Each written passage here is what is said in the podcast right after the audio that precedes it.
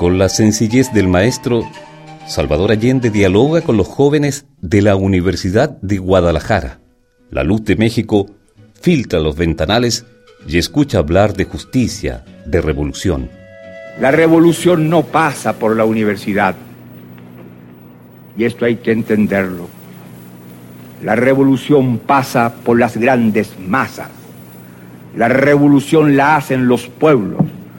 La revolución la hacen esencialmente los trabajadores. Entonces, uno se encuentra a veces con jóvenes que como que han leído el manifiesto comunista o lo han llevado largo rato debajo del brazo, creen que lo han asimilado. Y dictan cátedra y exigen actitudes y critican a hombres que por lo menos tienen consecuencia en su vida.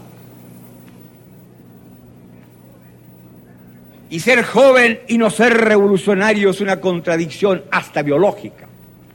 Pero ir avanzando en los caminos de la vida y mantenerse como revolucionario en una sociedad burguesa es difícil. ¿Cómo no requerir precisamente capacidad y capacitación a los revolucionarios? Por lo tanto, el dirigente político universitario tendrá más autoridad moral si acaso es también un buen estudiante universitario.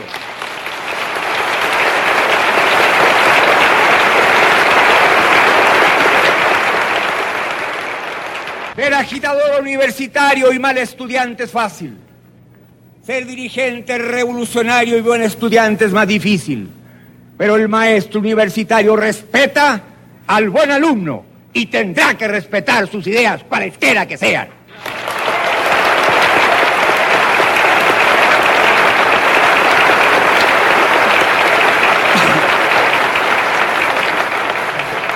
Por eso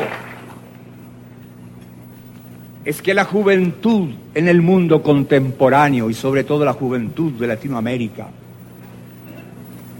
tiene una obligación contraída con la historia, con su pueblo, con el pasado de su patria. La juventud no puede ser sectaria. La juventud tiene que entender, y nosotros en Chile le hemos dado un paso trascendente.